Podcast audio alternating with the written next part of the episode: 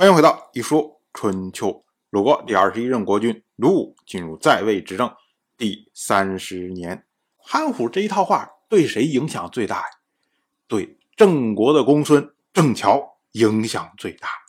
我们之前讲，四年以前，当时呢，郑国的国君郑家赏赐郑乔伐陈之功，郑乔自己谦让，他说：“臣的位次在四。”当时呢，是郑国的公孙郑舍之排行在第一。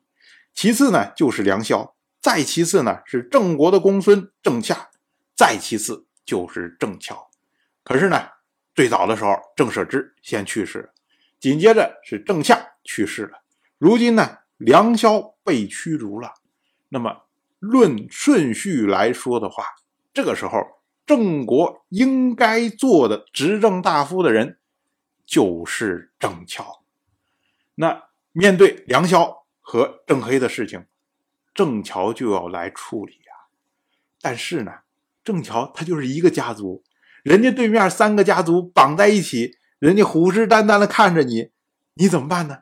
你怎么来处理呢？所以呢，有人就建议郑乔说：“你要就职筑墙。什么叫就职筑墙啊？职就是屈直的职啊。说你看这次的事情。”是梁萧和郑黑两个人相争，可是呢，屈在梁萧啊！哎，你都已经做了两次盟誓了，说不会逼人家出使楚国，如今你又提这个茬儿，那你这不是找事儿吗？所以呢，屈在梁萧，那翻过来呢，就是直在郑黑呀。所以呢，你要就职，要拉拢直的一方，而筑墙呢，那现在人家三个家族绑在一起。这是郑国最强大的势力啊，我们当然要帮助强者了。所以呢，就职筑墙，意思就是说，你郑乔要站在郑黑和憨虎的这一边。结果郑乔他回答说：“他们和我是一党吗？国家的灾难，谁知道怎么阻止啊？如果真的有又直且强的人。”来主事，就不会有灾难发生啊！所以呢，姑且还是按我的意思来办吧。郑乔他的意思就是说，人家三家人家是一党，我现在去往里面插，我跟人家是一党吗？我跟人家是一家吗？没有这个事儿啊。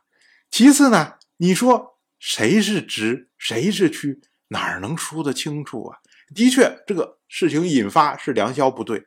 可是问题是你郑黑能随便发兵去打执政大夫吗？这是以下犯上啊！你这就对吗？你也不对呀。所以两边说不清楚谁好谁坏，我干嘛着急选边站呢？万一选错边怎么办呢？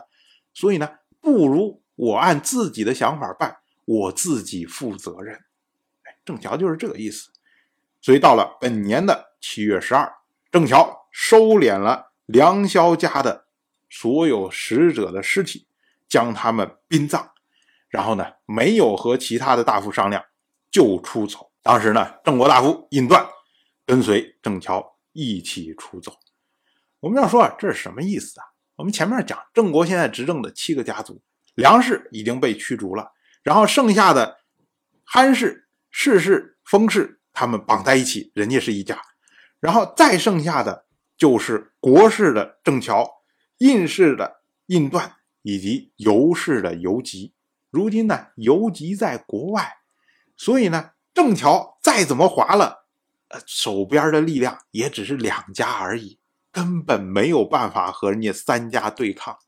所以郑乔的意思就是说，我反正不支持你们的想法，然后呢我也没有能力改变现状，所以呢我流亡。郑国大夫韩虎听说了郑乔、印段两个人流亡，马上就要去阻止他们。结果，其他这些大夫们都说：“他们不顺从我们，又何必要阻止呢？”就韩虎说：“能礼遇死者，何况是活着的人呢？”我们要说啊，韩虎他的意思就是说，你人家只不过是做了一个敛葬的工作，又没有出来来反抗我们，你连这个你都忍受不了，那你将来要反的人太多了，那反你的人也太多了，你还要不要往下过了？会不会让别人觉得说，好像我们就是为了专权，本来我们是受害者啊，如今变成是我们想要专权，把其他大夫都赶走了，这怎么能行呢？于是呢，韩虎亲自前往阻止。到了本年的七月十三，郑巧重新回到了郑国的国都。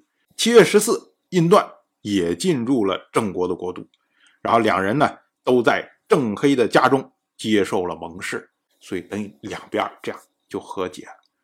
那到了本年的七月十六，郑国国君郑家和大夫们在太庙举行盟誓，在城门施之梁以外和国人举行盟誓，由此呢，等于是上到国君，下到国人，通通大家都大和解，就是在这件事情上达成了某种意义上的共识。